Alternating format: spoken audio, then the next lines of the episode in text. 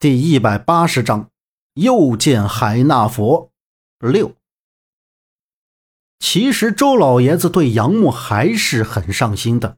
这些年，周震在帮杨木找线索的同时，他私下找了很多人了解。一方面，由于他身世命运的悲惨；另一方面，也是他和周震走得很近。在杨木的影响下，周震不知天高地厚、目中无人的性格也发生了变化。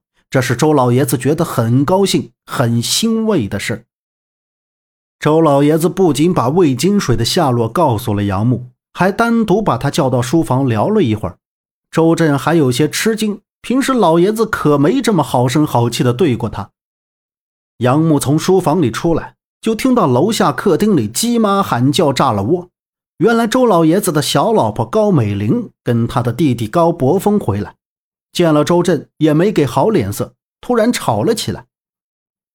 杨木和周老爷子下楼时，看到周震正抓着高百峰的衣领，怒视着他，挥起拳头要揍他。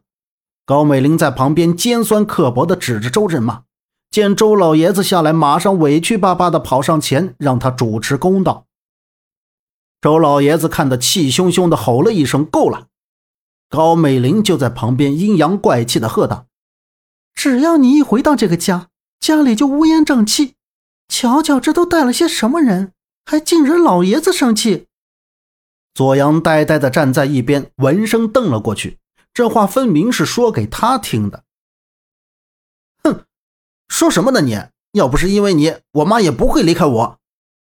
周震气愤的一把推开高百峰，转身冲着高美玲去了。高美玲见状，赶紧躲到周老爷子身后。周老爷子斜眼瞪了一眼高美玲，然后冲着周震喝道：“闭嘴！”周震怒视着，一生气就撅起嘴，转身跑了出去。左阳和杨木尴尬地站在一边。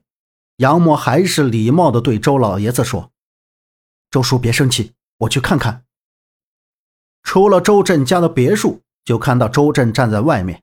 杨木他们追上周震，直接打了一辆车。先是把周震送到他在东城区租的房子，然后回了四合院。出租车在胡同口停下，杨木就看到陈方安正站在路口，然后一起进了四合院。夏洛伊坐在院子里等着他们，夏叔还没有回来，见他们平安无事，他就松了口气。第二天一大早，周震就开着那辆老捷豹到了四合院，看到陈方安平安无事的从屋子里背包出来。杨木正和夏洛伊在厨房门口说话。你怎么这么早？你不去上班吗？杨木看到周震出现在院子里，问道。